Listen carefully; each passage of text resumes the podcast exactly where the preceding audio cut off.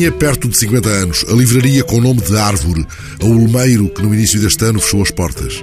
Hoje, uma notícia do público diz adeus ao grande Olmeiro da Gulbenkian. A árvore estava à entrada da Fundação há mais de 50 anos, confundia-se com a vida da Fundação. A grafiose, doença causada por um fungo, dizimou este imenso olmeiro. Já são poucos os que resistem em Lisboa. Ao ver a notícia da morte do enorme olmeiro na entrada principal da Gulbenkian, lembrei-me do blog A Sombra Verde, a cuja copa tantas vezes me abriguei. O blog usava como pórtico uma passagem de um texto de Eugênio de Andrade enviado pelo poeta aos que o homenageavam no dia dos seus 80 anos. Um poema ou uma árvore, lembrava Eugênio, podem ainda salvar o mundo. Nessa mensagem, o poeta pedia aos amigos que plantassem uma árvore por ele.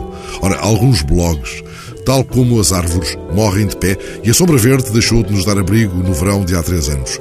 A última árvore, para sob cuja fronda fomos chamados, foi um tulipeiro do jardim do Museu dos Biscainhos, em Braga, que visito, aliás, com frequência. É bom ler algumas páginas à sombra do tulipeiro do barroco, como lhe chamava o blog, pensando que, tal como as árvores, são os livros destruídos por traças e brocas, cupins e fungos.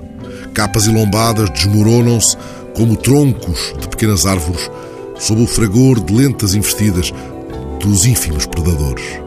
Somos nós também expostos à poeira, à umidade ou ao excesso de luz dos dias, árvores caminhantes tão vulneráveis, ao passarmos diante do grande vazio deixado agora pelo mais antigo Olmeiro da Gulbenkian.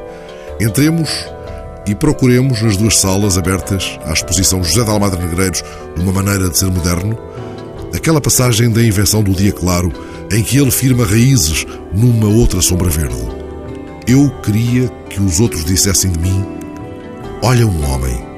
Como se diz, olha um cão quando passa um cão. Como se diz, olha uma árvore quando há uma árvore. Assim, inteiro, sem adjetivos, só de uma peça. Um homem.